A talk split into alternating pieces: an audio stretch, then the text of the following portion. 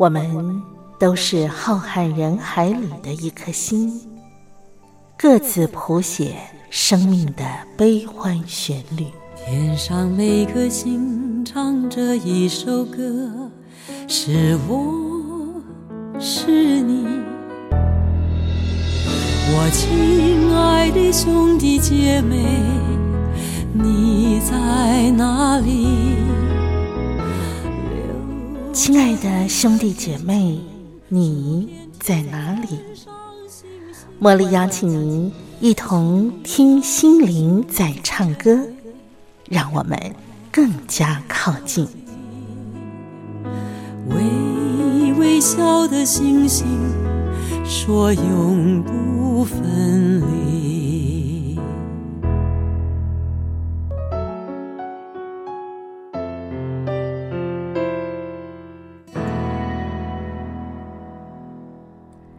听心灵在唱歌的好朋友，您今天一切都好吗？感谢您啊，在每个星期一还有星期二早上的七点到八点，以及夜里头的十点到十一点，和我共度这一个小时听心灵在唱歌的节目时光。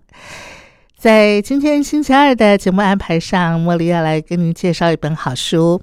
这本书呢，叫做《就爱吃水果》啊，非常有意思的一本书。我想。啊，如果您啊是大陆的听众朋友，您到过台湾来旅游的话，应该对台湾的水果印象深刻，甚至赞不绝口吧？台湾呢有“水果王国”的美称，而且就我了解哈，很多台湾出产的水果呢，如果到中国大陆去的话呢，哇，在当地的价格呢可能会翻个两倍、三倍以上哈。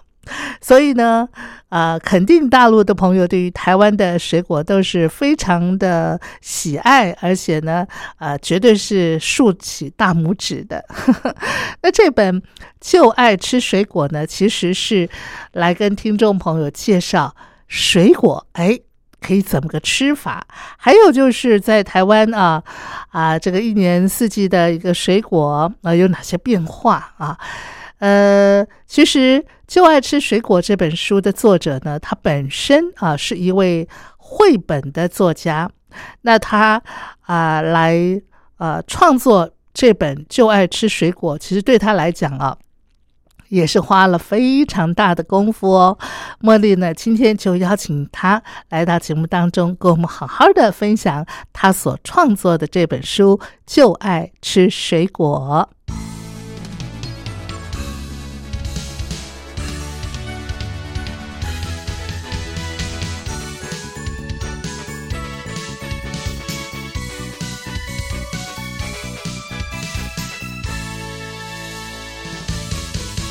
欢迎朋友们收听我们今天的节目单元。在今天的单元里头，茉莉要来跟听众朋友介绍一本书。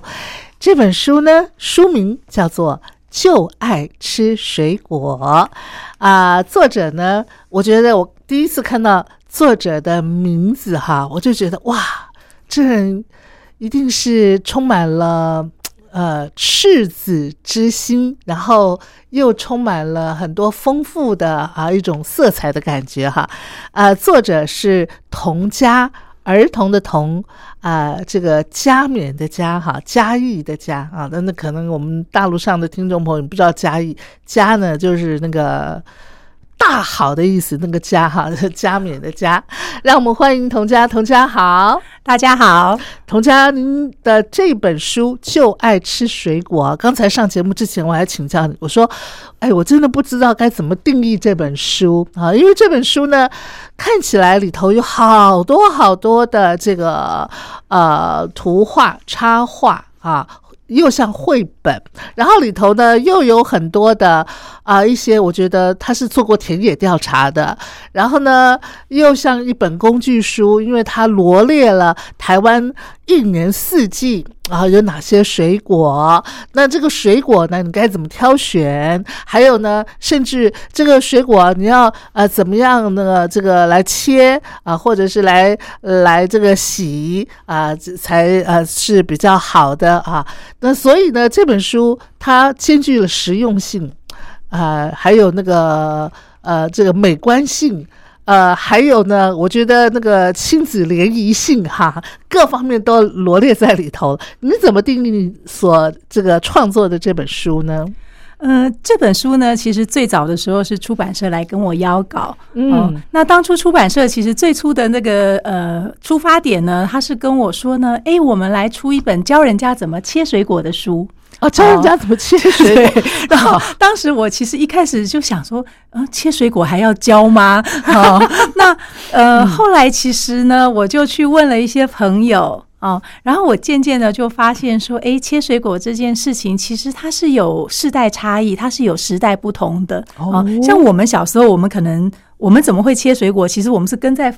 父母的旁边，跟在阿公阿妈旁边，所以我们自然而然的就学会了。对他们怎么切，我们就怎么切嘛。可是到了现在的年轻的世代，现甚至小朋友的世代，他们其实没有，他们都是那个妈妈切好了给他吃的，或者是呃这个便利商店或者是这个店里买来的都切好的。对啊，越来越多的这个人，他可以很轻易的取得已经处处理好的水果。嗯嗯啊，所以哎。你就会发现，说不见得大家都知道水果怎么切，是啊。然后一方面也是我在这个呃思考要怎么样做这样子一本书的时候呢，因为我自己呢，我自己其实是一个画故事的人啊，我画很多的绘本、很多的童书、很多的图文书。呃，我喜欢的是透过故事哦来跟大家分享，不管是知识也好，想法也好。哦，所以我觉得呢，哎，如果只是单纯的技术或者工具书呢，其实大家很容易从网络上得到嗯资讯，这个一百个人切水果给你看，没错。所以我就希望说，它其实是可以呃。有介绍水果的部分，然后有分享我们在水果的日常生活里面会发生的事情啊呃，因为水果其实有很多的是我们日常的情感、日常的生活。哎，你小时候吃某一种水果的经历，嗯哦，它会浮现一些记忆。对对，然后每次讲到水果，大家就会很兴奋，说：“哎，我们以前怎样，以前怎样。”是是，所以嗯，希望他除了单纯的这个呃怎么选、怎么洗、怎么切这件事情之外呢，它更。适合呢，就是让我们不管是大人也好，或者是我们跟我们的父母也好，可以透过水果这个主题呢，去做一些讨论啊，甚至让小朋友呢，可以哎试着自己可以洗洗看啊，可以切切看哦，呃，所以其实嗯，它像是一本水果的入门啊，在我们台湾这么多水果的地方呢，就是。很好用，这样是呃，大家都知道台湾就是水果王国，对不对？那在你啊这个决定要出这本书之前啊，你对于台湾的水果四季有哪些水果，你的那个概念清楚吗？没有，我就是因为没有很清楚，所以我就很很这个轻易的就答应了出版社。我就很我就想一想说，哦，好啊，好啊，那不然来做好了。可是当我就是开始要去收集资料，然后要去做前置作业的时候呢，我就赫然发现，哇，天哪，台湾水果怎么这么多啊？真的。然后呢，还有一件事情就是，呃，因为这样子的书呢，它必须有正确性，然后它必须很多的呃，就是很多的思考，所以。这个前置作业花了一年多的时间呢，就是在收集资料。哇，你前置作业花一年多，对，然后还有包括，就说我本来很天真的想说，哎，这样子好了，就是现在出什么水果呢？我就研究那个水果，收集资料，这样，然后才这个。警惕到一件事情，就是台湾水果第一个项目，呃，种类很多，嗯，然后每一种水果它又有各式各样不同的品种，对不对？因为台湾的果农真的是又勤奋又很厉害的，是种出了各式各样的水果。那当然还有一件事，我觉得是呃一种困难，就是呃以前呢，我们要收集资料，我们可能去图书馆，我们可能剪报，然后我可能拍照。可是现在呢，其实是时代来到了一个，就是哎，你打“凤梨”两个字呢，就可以找到一千张图档，一千颗凤梨。是是，可是这样有比较容易吗？其实是没有的。对，反而会让你眼花缭乱。对，然后你要经过更多的筛选，然后更多的确认嗯啊。哎，这个网络上有各式各样的解说，到底那个资讯正不正确？还有。你要取用哪些，你不要取用哪些。嗯呃，我觉得我前面就花了非常多的精神在阅读这个非常庞大的这个各式各样的资料。嗯哦嗯，然后也还有发现一件事情，就是我们以前都会觉得说，诶，什么水果是夏天的，什么水果是冬天的。可是其实台湾现在因为技术很进步呢，很多水果就是一年四季都有的。对你一第一第一篇章就把全年都有的水果就把它罗列就出来发现它是一了个好大的一个项目。一共你选了十样嘛，哈，对，就是你随时呃几乎四季都可以买得到的水果，其实很多了。没错，嗯没。错。其实啊，我觉得童佳他他所创作的这本书《就爱吃水果》，嗯，除了兼具实用性，呃，兼具这个呃这个呃怎么讲？我我觉得它也有一种百科的哈那种啊啊那个怎么讲目标性哈。然后另外一个就是，我觉得它非常适合亲子共读，嗯嗯啊，可以让小朋友呃不但认识四季的水果，另外呢还可以学那个水果的英文单字。你看你好贴心 哦，你都把它罗列出来了耶。因为当初其实最一开始的时候，我们虽然是设定年轻人哦、嗯因为希望说，哎，年轻人可能他这个很容易就就。那个小时候在家里妈妈切给他，然后长大以后这个随便可以在外面很容易买到，所以或许年轻人他也应该要来理解一下，说你是不是可以自己处理水果啊？也许更卫生、更更清洁。那呃，可是后来这本书出版了之后呢，其实有非常多的读者他给我的回馈就是，嗯哎、他把这个书摆在那个餐桌旁边，然后今天吃什么水果，他就跟他的小朋友，嗯哎、翻翻看这个水果有什么过去有什么历史，或有什么、啊或者呃有什么种植上的特殊性是啊然后哎、我们家怎么切，这个童家老师怎么切，然后这个阿公阿妈怎么切，它就变成一个很好的话题。对对，然后很好的很棒。然后你还可以叫小朋友说，哎，有些其实其实切水果并不难，嗯有时候可以让嗯小朋友，也许是剥皮，也许是去籽，也许是是呃就是摆盘是啊、或者是切水果。其实呃，它变成一个很好的亲子之间可以很容易就入门去做手做的事情。对对，那我为什么刚刚会啊呃留意到它每个呃水果后面都有个英文单字？因为他教他教会我了，我以前都不知道世家的英文单字是什么，我现在才哦，sugar apple，哦，原来这是世家的英文单字哈！你看，真的是啊，这个手中有一这个童家的一本书，就如获一宝的感觉。而且这本书里头还会教啊、我们一般人怎么选水果。其实你别说孩子不懂，有些大人其实也不见得要要怎么样挑选好吃的水果，他不见得知道哎、对，但是你这本书里头都有教人怎么挑水果的指南哦。嗯嗯嗯啊，这个你也是每一种水果你都知道怎么挑吗？嗯、有一些当然是我们从小我们的父母或阿公阿妈有教过啊、就是有时候小时候我们其实这个比较多这个挑选水果的经验。那长大以后呢，比较多的其实反而是这个水果摊的老板教我们的啊、嗯嗯那或者像现在的呢，比较多就是从网络上或从书本上的这个学习。那我自己在做这本书的时候，因为也不是每一样都那么擅长啊、嗯所以其实还特别去收集了一些资料，或者去问一些很厉害的家庭主妇，嗯或者很厉害的水果达人啊、然后去收集了各方的资料啊、因为像我自己。我自己应该就是走到店里，然后说：“老板，你帮我挑一个。对”我自己大概就是这种人。哎所以，童佳你自己呃，这个创作了这本书之后，你有没有发现，其实你也可以称为这个水果达人了？对台湾的水果应该有更深刻的一个认识、了解跟掌握了，对不对？嗯，对，因为我在这个整个准备书的这个过程里面啊，呃，其实我发现很多就是很多水果呢，其实你好像跟它很熟，嗯。可是其实你不见得真的跟它很理解，对，啊你只是见过面嘛，哈 对对，然后可能从小吃，对对对可是你未必知道说，哦，原来它种的时候有一些什么小的技巧，哦，或者它的收成有一些什么样的这个问题，哦是。还有就是，呃，以前我们小时候的水果，呃，吃法。哦，其实跟现在有点不同。嗯像小时候我们比较常就是，哎、妈妈给你一整颗，然后你就一整颗咬着吃。对我们小时候哪有把拔蜡切切片，哪有把莲雾切片？啃拔辣嘛，对对是是？然后你吃吃西瓜，不是也是在院子吃，然后把籽吐在地上吗？对对对对对对对 所以有一些经验，我觉得随着时代的改变，啊对，那所以呃，等于说我也又重新的认识了呃台湾的各式各样的水果，嗯哦，嗯然后也花了很多的时间，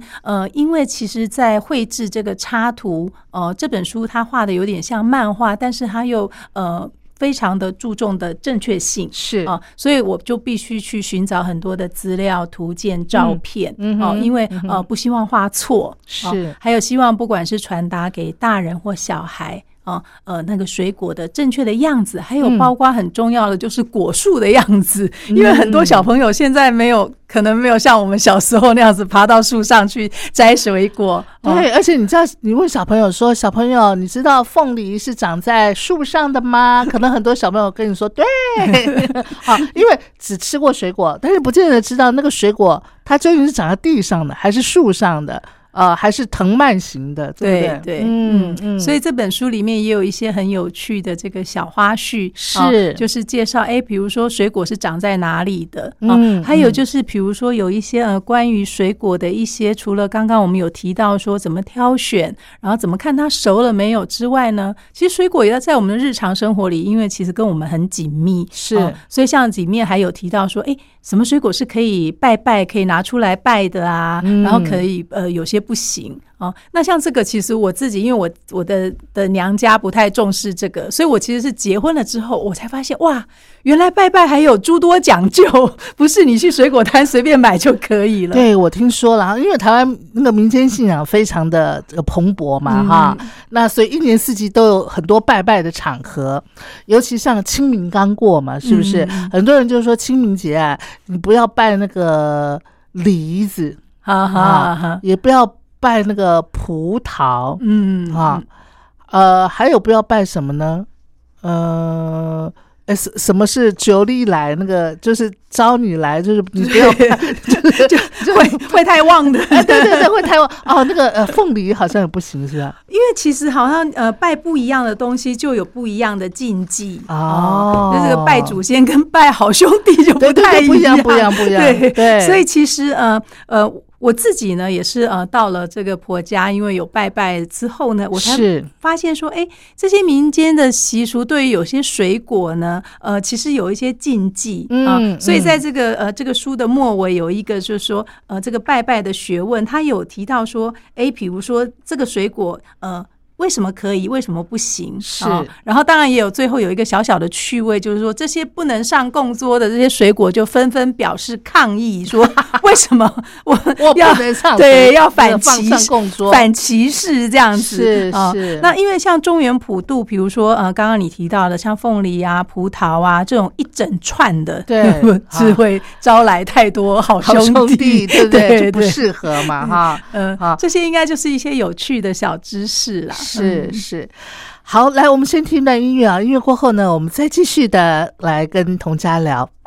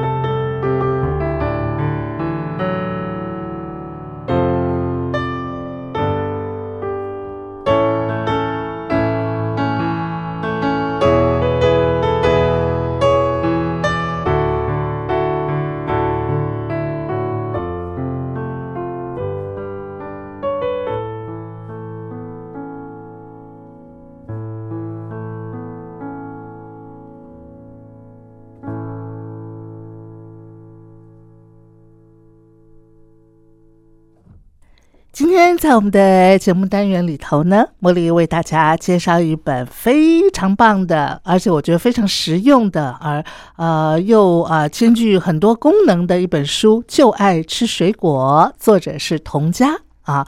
那么也很开心今天能够邀请到童佳本人来为我们大家介绍他所创作的这本书。呃，刚才啊上节目之前，我稍微跟童佳聊了一下，我才知道说。童佳，其实你在呃学校学的跟绘本啦啊，或者是呃文字的创作这方面，其实是不太搭嘎的，对不对？对对对啊啊！因为在学校大学念的是社会学学系啊，社会科系方面的。那呃，怎么走上这个呃绘本的创作？然后甚至后来也啊呃出了这本《就爱吃水果》。嗯呃。我自己在大学念的是社会学，是。然后我在大学毕业的时候，我做的专业其实是民意调查。哦，因为我在学校学了一整套的这个社会调查，然后统计啊，电脑统计的技术。嗯。然后呃，当时毕业的时候，因为台湾刚好是民意调查刚刚引进台湾的时候，是。所以我们一毕业就这个非常的抢手啊，真的。然后那时候在很多的研究机构，然后还有在新闻媒体的专栏，我专门负责做。民意调查，哦，哎，这个感觉是展望非常好的样子呢，但是这个手气不太好。我后来就是呃生了这个不太好带的小孩 啊，所以我其实是为了带小孩，就不得不就把我的工作辞掉。是，哎，然后本来以为呢带个几年就可以重回职场啊，这个没想到那个因为是。老老大不好带，可是因为过了几年又生了老二，然后我的那个育儿的时间就拖得很长。是，哎，春去秋来，嗯，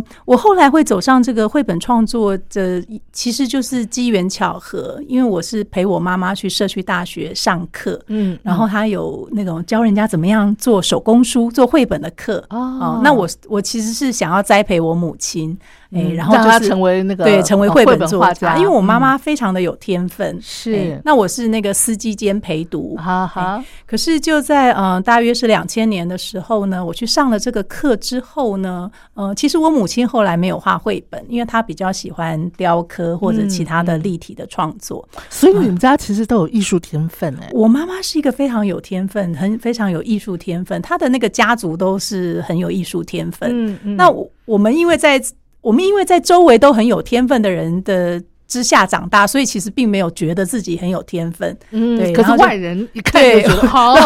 我们就我当时就陪我妈妈去上课，然后就学会了绘本创作。是。可是我自己非常的喜欢绘本，嗯，好，所以从两千年开始呢，我就。呃，一直创作到现在，事实上也二十年了。是，然后我主要就是画很多的童书，哦，还有一些图文绘本，呃，桥梁书，呃，其实就一直这二十年来都没有间断的在创作。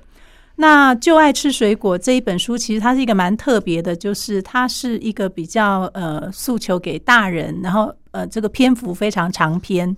哦，然后内容也非常富、非常多的一本书，真的，真的内容非常的丰富，嗯。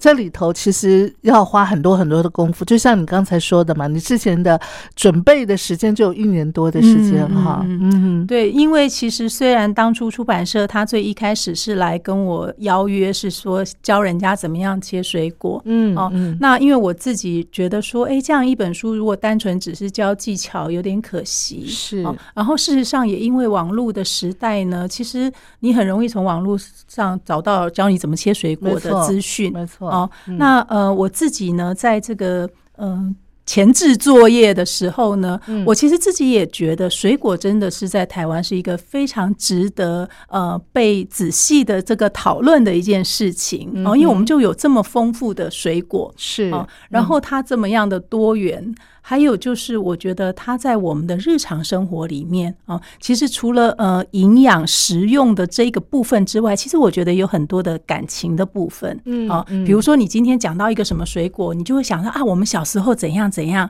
啊，然后我女儿怎样，我小孩怎么样，然后我。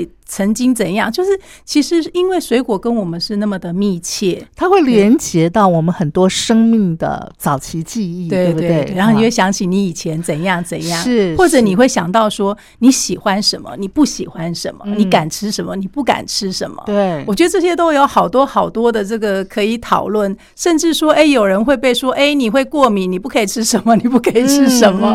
没错。所以我自己在做这本书的时候，其实我自己后来就。呃，我非常的投入，然后就很想说啊，我在台湾这样子过了大半辈子哈，我都没有好好的、认真的去思考一下我们的水果这件事情。嗯啊，那也因为做了这一本书呢，就后来就很很认真的呢，去跟大人还有小孩分享这个水果。我觉得呃，透过故事啊，去分享呃。不管是知识也好，想法也好，嗯，都是非常有意义的。是啊，而且呢，我觉得你这本书啊，其实里头有非常丰富的知识性的元素啊，呃，还有文学性的元素啊。我随便举个例子，比方说你介绍洛梨啊，你就会啊把洛梨啊它呃的一个特质，你形容它是一种非常暧昧的水果哈，但是你又形容它是一个非常合群的水果。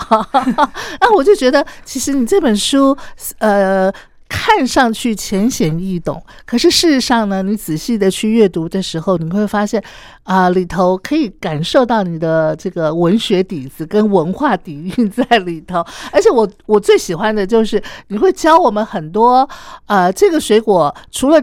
单纯的吃之外，我们还可以做一些什么样的变化哈？还可以在日常生活当中，呃，有些什么其他的运用？随便举个例子，比方说那个呃那个呃柚子皮啊，你还可以把它这样剪一剪呢，弄弄成像个蚊香一样，就当成蚊香来点，然后就觉得哇，好棒哦，真是创意无限哎！对，这书里面呢，呃，其实除了这个呃水果本身之外，其实我自己在写的时候，我常常会想到。一样水果，其实不管是在我们的这个历史里面，或文化里面啊，或日常生活里面，有的时候它有一种很特殊的这个扮演了特殊的角色。是，就像我在呃收集那个苹果的时候，我自己就一直想说，哇，你知道，因为像我们啊，我们如果去，你如果去上这个这个。水彩课，嗯，第一节课呢，那个老师就拿一颗苹果叫你画苹果。哦，你去上油画课呢，第一堂课老师也拿了一颗苹果叫你画苹果。是，你去上素描课，老师也拿，我心里就想说，这个苹果呢，真是的，在每一堂课的最一开始，为什么老师都这么让青睐苹果呢？对，因为苹果呢，它其实画它就是一个很基础的东西。对，第一个它圆的，它要要有阴影，要有立体，然后是，呃，我心里就想说，嗯。苹果在我们这个整个这个人类的这个，不管是我这个历史文化，或者是这个呃，像我们的童话故事里面哦，苹果都非常的重要。真的，真的，真的，真的。然后苹果也是像它的营养价值也很棒。对我自己呢，我印象非常深刻，就是我第一次吃到苹果是我小学三年级的时候，那时候我有人送了我爸爸一颗。然后好香，然后你知道都舍不得吃，就一直供在那里，到他不得不吃才切了。然后全家五个人一人吃一小片这样啊。哎，你知道吗？讲到苹果啊，对不起，我 打断你的话，我也想跟你分享。我小的时候不爱吃苹果，嗯，你知道为什么吗？因为我小的时候苹果是一项非常奢侈的水果，所以呢，呃，我们平常呃不常买。那有人送来的时候呢，我们都是要放，嗯。可是你知道，苹果苹果就是新鲜时候吃才好吃嘛，它脆嘛，对不对？没错。我们家就是放放放放放到它桑桑松松的、软软的。所以我小的时候对苹果的认知是，它的口感就是这样软软的，所以我很不喜欢那个软软的那个口感。一直到我长大了以后，后来苹果比较普及了，对不对？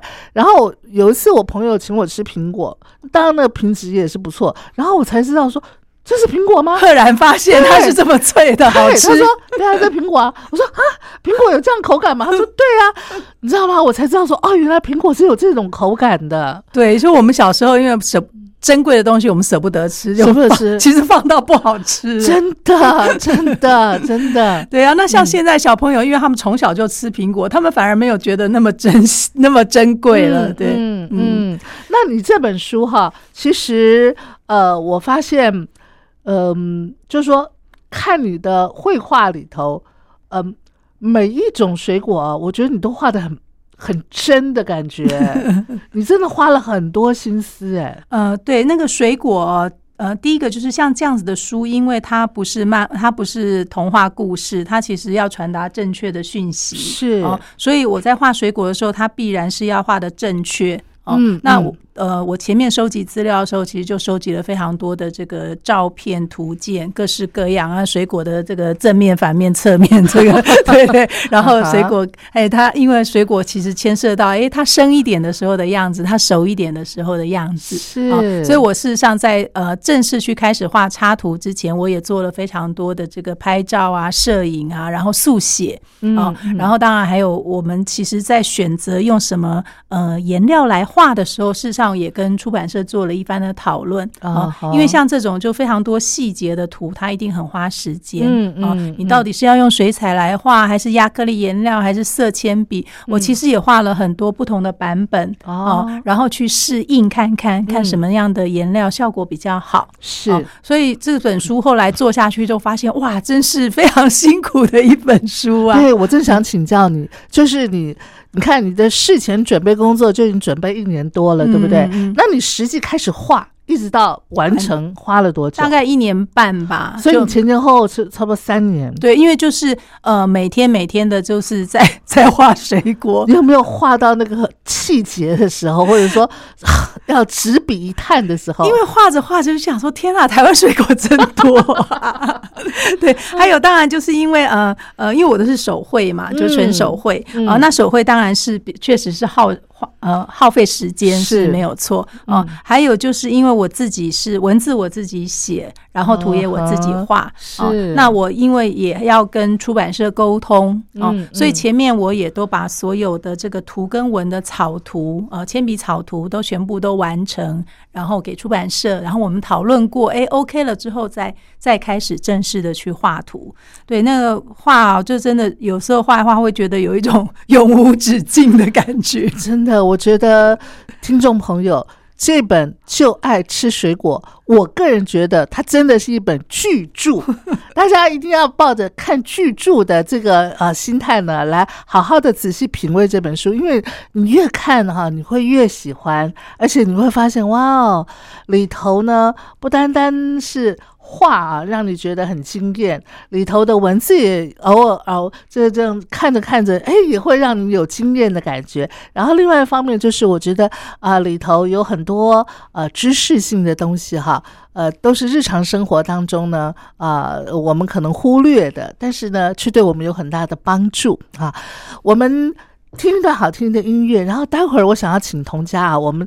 一年四季里头，我们各挑一一项水果来跟听众朋友做个提醒，好了，好不好？比方说，呃，要怎么挑选啦，啊、或者是说，呃，可以怎么样洗啦，啊、或者是怎么保存啦，呃，甚至说，呃它可以做一些什么其他的变化啦。我们每一季挑一个，好不好？好好，来，我们先听的好听的音乐。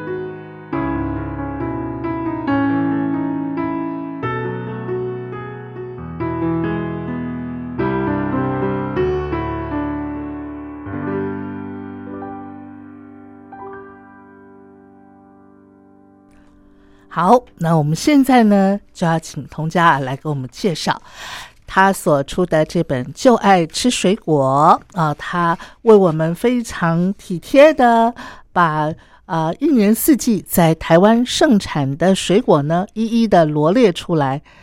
第一章呢，他先为我们罗列在台湾全年一整年你都可以见得到的水果，他列了十种水果哈，木瓜、香蕉、凤梨、莲雾、梨子、杨桃、甜瓜、葡萄、番茄，还有芭乐啊。那这里面你帮我们挑选一个，你觉得哎可以稍微来跟听众朋友分享的好不好？嗯，很难你选好了，我选是不是？那我来选一个这个。香蕉好了，因为它最亲民，最亲民，而且可以迅速的补充能量，对不对？对，因呃，我自己在做这本书的时候呢，我其实发现一件事情，就是有很多水果，在我小时候呢。我常常印象中，那个水果明明就只有夏天才有，嗯，可是台湾后来呢，因为不断的品种改良，那个果农真的很厉害，很多水果就变成全年都可以吃得到，是，哦，就像香蕉，其实小时候呢，我们好像也没有这种一年四季，像现在连便利商店都随时可以买得到，真的，哦，那随时都有香蕉可以吃，香蕉确实是一个非常亲民、呃，比较容易取得，我们都说它是这个价位中低收入者的。水果真的，因为它并不贵。对，可是香蕉当然也有一个最大的困难，就是它是保存不容易的是水果。嗯啊，这个最好趁新鲜把它吃了。这样，那很多人会想说，哎，那个香蕉皮都变黑的时候可以吃吗？呃，像我自己是因为有时候是黑外面，里面是完好如初的哦，所以呃，其实我觉得很难讲。有的时候有些水果它皮看起来很很丑，可是里面却是好好的。对，可是也有的时候呢，它其实里面已经已经烂了。或者已经受损了，哦，当然我们就不建议。嗯嗯。不过这个香蕉这个水果呢，我在写这一章的时候，其实有一个非常有趣的一件事情，就是香蕉到底呃应该从哪一头开始剥？那我们从小到大完全没有怀疑，就是从从从上面那个对缺口那边剥下来。对对对，我们从来没有想过呃应该怎么样剥。可是后来我发现一件事情哦，那我毕竟。鄙人我是做民意调查出身的，我后来就问了人呢，我才赫然发现，哎，有些人完全不是，有些人从从那个另外一头开始播，那好播吗？哎，比较好播哦，比较好。听说呢，猴子呢是从。那个尾巴那边开始剥，然后尾巴是比较容易剥的，而且拿着上面那个呢是比较不会散掉的。啊，对对对。可是我们我自己呢，我自己就从上面开始，我也是都从上面剥。所以呃，事实上我后来也发现说，哎，当然我觉得从哪一头开始播，大概是因为你的父母是从哪一头开始播的。是是。那还有一件事情就是，像我自己从小呢，我的父母非常严格的要求我们一件事情，就是。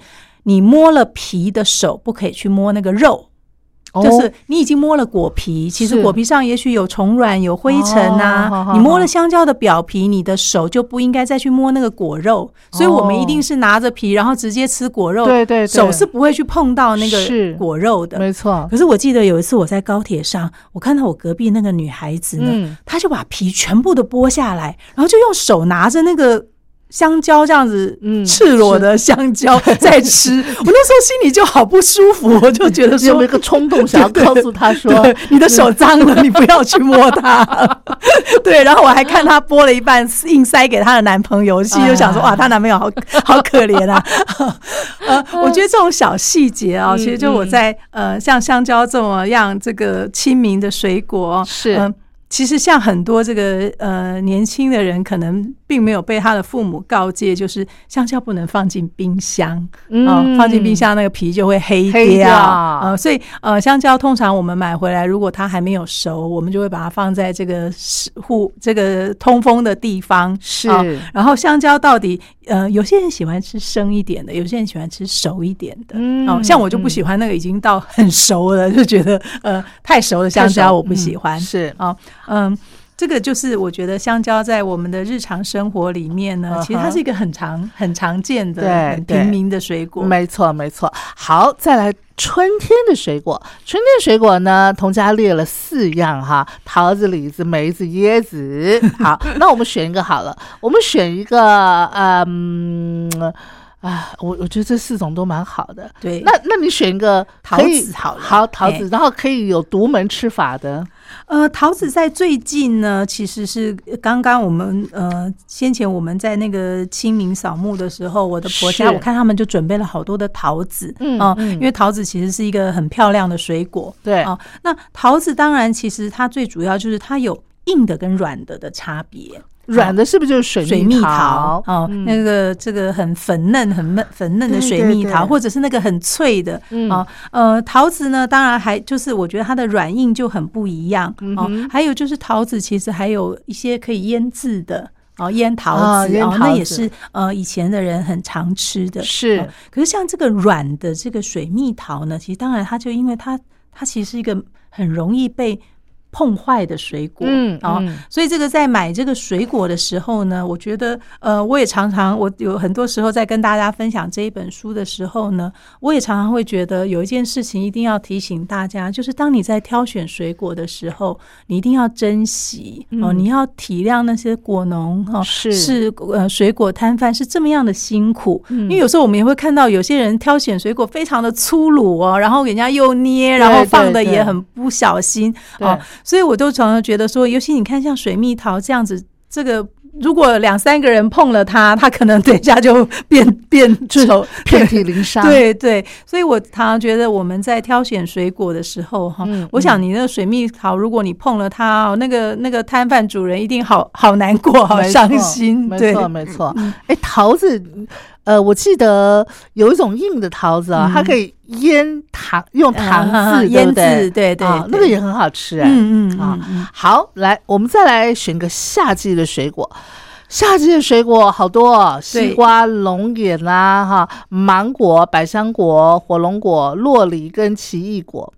哎，我选个选个你最爱吃的，呃，它不是我最爱吃的，但是呢，我觉得它的变化可以最多。就是我刚刚说的，是一种很暧昧的水果，但是它又是一个很合群的水果啊，那就是洛梨。呃，洛梨我自己也非常的喜欢啊，嗯可是洛梨呢，它却不是我小时候，我记得我第一次吃到洛梨，应该我好大了，我都已经结婚了。我也它是它不是我们不是我们小时候的对对对水果，对它可能是很久以后大家才。才渐渐的认识了它嗯哦嗯，因为很少水果像它这样子，也不甜，也不也不甜，也不酸，然后对是一种怪怪的口感。这样子而且我第一次吃洛梨的时候，是我朋友呃带我去吃，然后呢，它是沾酱油，然后那嗯哼。口感就很像鲑鱼生鱼对片。对对对，嗯。然后呃，可能比较多是比如说打成洛梨牛奶啊，或者是做成相关的产品。嗯啊、嗯。那我自我自己其实非常的喜欢洛梨，然后我喜欢做成洛梨沙拉，或者做成各式各样的这个这个洛梨的。我自己也很喜欢沾酱油或者是吃咸的。哎，你还把洛梨你画的插画里头还可以敷脸跟泡澡，哎，呃，对，因为洛梨呢，它就是传说中非常的营养，有各种营养价值，这个呃能够永葆青春的这个水果。嗯，它啊可以敷脸啊，嗯嗯嗯哦，但是我自己都觉得有点浪费，我是比较想要把它吃到肚子里去的。跟我一样，跟我一样。好，再来呢，秋天的水果我们选一个。秋天你列了三种水果：苹果、柿子跟柚子。哎，我们选一个当季的那个呃最出名的柚子好了，因为中秋节嘛，哈。对，嗯，呃，柚子哈，它呃，因为我们我们小时候其实大家都很多人都有一个经验，就是那个妈妈在剥柚子的时候，小朋友就等在旁边，等一下就可以分到一个柚子然后，可以戴帽子，对对对，就可以以。分到一个帽子。嗯哦嗯，呃，所以其实呢，我自己呢在画的时候，我我我当然第一个想到的就是这个柚子的这个帽子。是哦可是你知道现在的小孩子，哎，现在小孩跟我们古时候小孩子真是不一样。不一样我们以前小时候是多么的兴奋，有柚子帽子。嗯对，现在小朋友可能就一副很不想理你的样子。对他觉得好土哦。对，呃，那我自己呢，就因为我们。我觉得，因为我们那个年代，因为切柚子呢、剥柚子呢，你就想要有一个柚子帽，所以你的呃怎么样剥皮呢？方法其实大家是蛮一致的。哦嗯嗯可是现在你可以从网络上看到各式各样说，哎、其实柚子应该要这样剥，应该要那样剥嗯所以呃，接下来我就介绍了各种比较新式啊，这个现代大家流行的不同的柚子的剥法哦是有的从中间切，有的从旁边切，然后有的可以这样，可以那样。啊，呃，柚子其实有一个非常特别的一点呢，就是柚子其实是一个很耐放的水果，对越放而且越甜，越放越甜。还有就是柚子全身是宝，哎，对对，柚子其实是一个很好的水果，嗯哦，然后呃，如果你这个比较容易便秘的人呢，吃柚子还能够相当的这个健胃整肠，没错。然后柚子皮也可以呃做成那个什么呃什么洗洁精是吧？嗯嗯嗯嗯。哦哦，但是我没有做过啦，我只是听人家说它可以做成洗洁精，它可以柚子其实是一个非常好的一个水果，然后也可以做出很多的相关产品。真的 真的好。最后一个就是冬季的水果，冬季水果呢，你列了释迦、柑橘啊，还有呃葡萄柚、荆棘、草莓、枇杷、甘蔗、蜜枣。那我就选冬天最多的柑橘类好了。嗯，柑橘啊、有很多种，对？橘子、柳丁这一类呢，这一类的水果，当然我们小时候当然就是过年的时候呢，家里就一定有什么碰柑啊，或者像现在有什么茂谷柑呐、对各式各样。呃，我觉得现在的橘子也比以前小时候吃的橘子真的是甜了很多，嗯哦、嗯然后不同的这个品种、不同的式样哦，就越来越多。哦，那呃，橘子当然，其实它当然也就是，嗯、除了柳丁我们用切的之外呢，大部分的橘子我们都可以用剥剥的的啊、嗯那所以怎么样剥呢？其实在这个书里面就又有不同的这个分享。是，哦，哎、嗯这个小时候我们呃常常会被这个父母要说，哎、你剥个橘子给这个客人吃啊，或者是，嗯哼哼所以我们以前小时候呢，也是常常在剥橘子。老实说，其实没有想那么多哈，嗯这个橘子到底怎么剥啊？那这个书里面呢，就有收集了各种不同的这个花式剥法，啊对怎么样可以剥的很美，怎么样可以剥的这个不会弄脏手，啊而且你画的有些就是一呃一半是剥，一半是用切的时候呢，嗯它就是可以很方便的呃一一小口一小口的橘子啊就可以吃了，方。便吃，对对对对对对对。好，今天呢，童佳给我们介绍他所创作的这本书《就爱吃水果》，这是由啊、新自然主义啊、他们所发行啊、的一本非常实用的，而且啊、我觉得有多种功能的一本好书，提供给听众朋友做参考。当然，今天非常感谢童佳来到我们的节目当中，为我们介绍啊、他的这本书，还有呢他的生活啊、他的这个创作的历程哈。那么也希望童佳下回你锁定新的目标了没有？呃，我今年主要的呢，在画的一本书呢，是文字量比较多一点的这个桥梁书，就是给小学中年级、高年级小朋友的，是我嗯自己的童年故事。啊哦，那它是一个系列，就是呃，我我画我自己的童年故事，已经画了四本了。是对，就是我们家有一个小小的院子，养了嗯很多的乌龟，种了很多的花果菜，然后嗯呃，我们自己盖了小房子，就讲这样子的一个童年。那我今年正在画的是在讲我小时候呢，哎，有吃了一些什么东西，啊因为。我们那个年代就是那个经济拮据的年代，所以父母就要想尽办法的让小朋友有东西可以变花 样对对对，嗯我在写这样子的一个故事。好的，我们期待你这本书赶紧啊，能够跟我们大家见面。你也再来节目当中来给我们介绍你这本好书。好好，谢谢童佳，谢谢您，谢谢大家，。拜拜。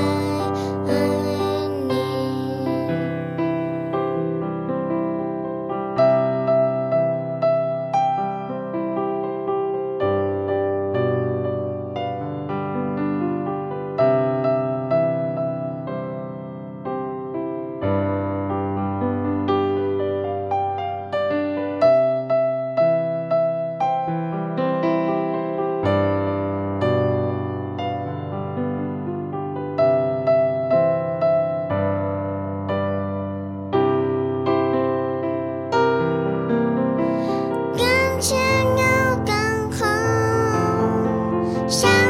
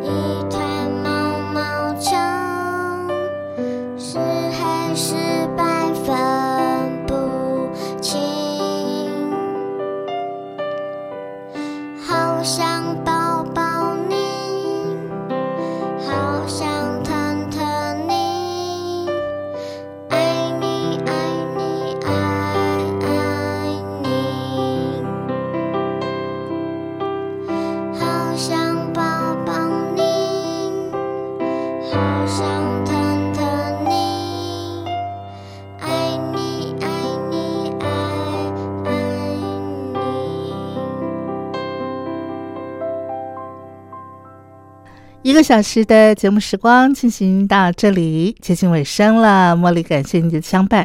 那么今天节目的最后呢，茉莉啊、就以啊、柯以柔她所演唱的这首《水果泉》作为今天节目的结束，也非常感谢您和我共度这一个小时的节目时光。让我们期待下个礼拜同一时间我们空中再聚喽！祝福您平安健康，我们下回见。